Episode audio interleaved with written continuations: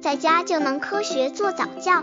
这里是早教学堂，每天为你分享早教知识。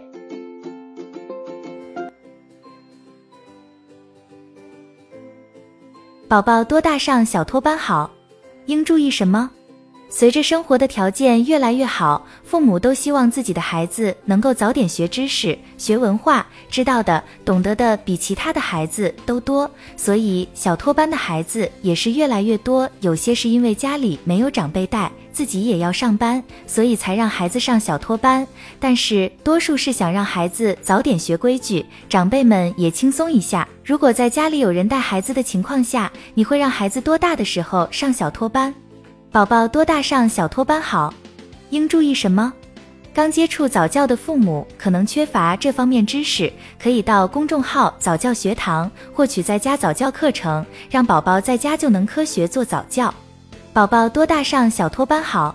宝宝什么时候上小托班要因人而异，两岁可以考虑送孩子上小托班。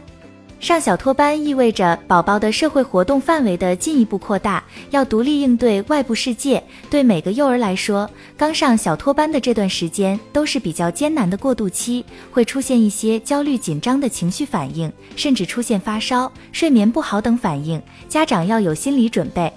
如果决定要送，就要坚持，不要因为孩子一时的难过和哭闹而打退堂鼓。既要体贴照顾孩子的反应，又要与孩子一起度过成长的重要转折期。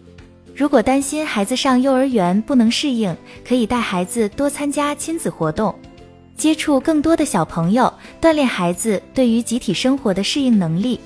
如果年龄过小，身体不够强壮，气质比较敏感，自理能力差的孩子是不适宜入园的。过早的将孩子送到幼儿园，一旦孩子无法适应集体生活，会在孩子心灵深处烙下伤疤，影响孩子的健康成长。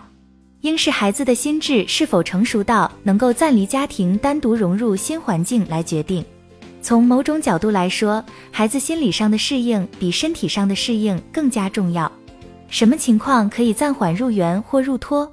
宝宝几岁入托不能一概而论，也要看宝宝的身体发育和心智。以下几种情况，家长可以考虑暂缓送宝宝入托：一是看孩子的发展程度，如果孩子不太独立，依恋度很高，建议缓一缓；二是看家长自己的焦虑程度，如果家长自己很焦虑，担心孩子在幼儿园里受伤、生病、被人欺负等，建议缓一缓。比如家长去接孩子放学，一看到孩子就很紧张的抱起来，又看又摸，生怕孩子哪里不舒服，哪里吃亏，这就传达了一种焦虑，而且会强化到孩子身上。三是家庭环境好，带养人，比如家里的长辈，请来的保姆有比较好的规矩，适当的引导，有爱心，建议缓一缓。因为一至三周岁的孩子刚好是免疫力最差的时候，幼儿园是集体教育，比较容易交叉传染。幼儿园人手少，对孩子的个别关注肯定不如家长好。